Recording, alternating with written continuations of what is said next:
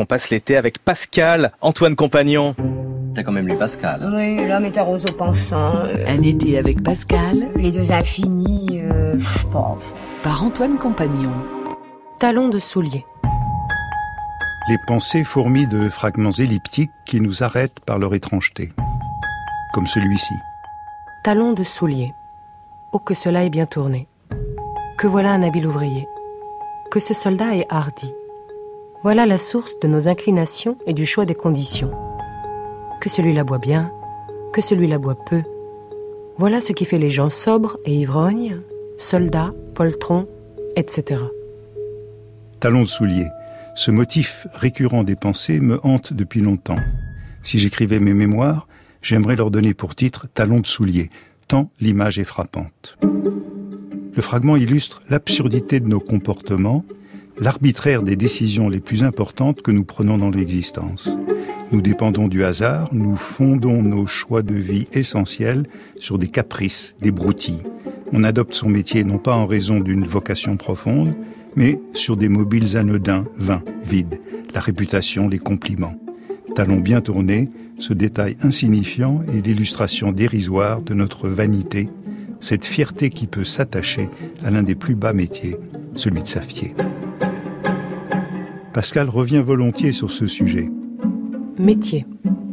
La douceur de la gloire est si grande qu'à quelque objet qu'on l'attache, même à la mort, on l'aime. Voilà pour la vocation des hommes de guerre, bêtement séduits par la gloire d'une mort héroïque. Le fragment, comme talon de soulier, figure dans l'alias vanité des pensées.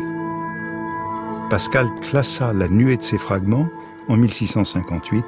Il ébaucha l'ordre de son apologie dans 27 lias. Les dix premières développent une anthropologie, description de la condition humaine, et les 17 suivantes une théologie, proposition d'un cheminement vers Dieu. Première partie, misère de l'homme sans Dieu. Deuxième partie, félicité de l'homme avec Dieu.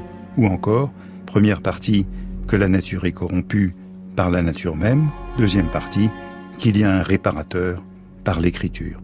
Le premier chapitre de l'anthropologie aurait été consacré à la vanité, grand thème biblique.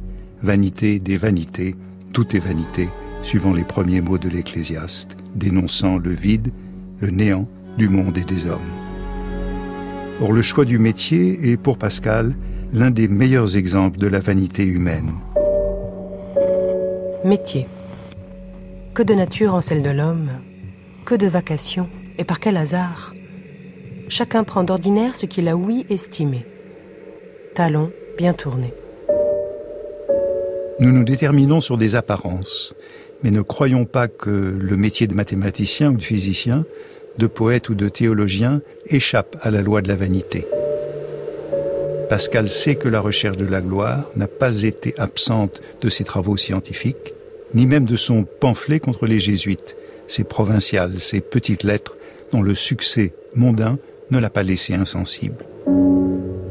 Et nous sommes fatalement pris dans les contradictions. Si nous n'agissons pas pour la gloire, alors nous tombons dans l'inaction, dans la paresse. La gloire. L'admiration gâte tout dès l'enfance. Oh que cela est bien dit, oh qu'il est bien fait, qu'il est sage, etc. Le talon de soulier. Les enfants de Port-Royal auxquels on ne donne point cet aiguillon d'envie et de gloire tombent dans la nonchalance. En se gardant d'un défaut, l'orgueil, la quête de la gloire, on tombe dans le défaut contraire, l'indolence, la paresse. Pascal l'observe chez les enfants des petites écoles de Port-Royal, éduqués à l'humilité.